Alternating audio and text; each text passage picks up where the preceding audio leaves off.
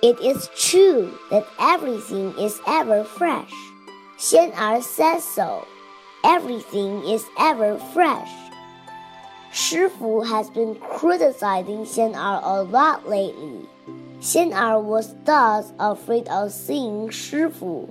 Xian Er found that Xian Yi's English has gotten a lot better, while he himself can even speak Mandarin well. He was sad and frustrated. Xian San had gained some experience in sitting meditation, whereas Xian Er kept struggling with maintenance of toilet flushing equipment. All of this made Xian Er upset and feeling a bit lost, and he found the following. Below are quoted from my Shifu's new book, Say Good Things, Master Xue Cheng's insight on the path to speaking like a Buddha.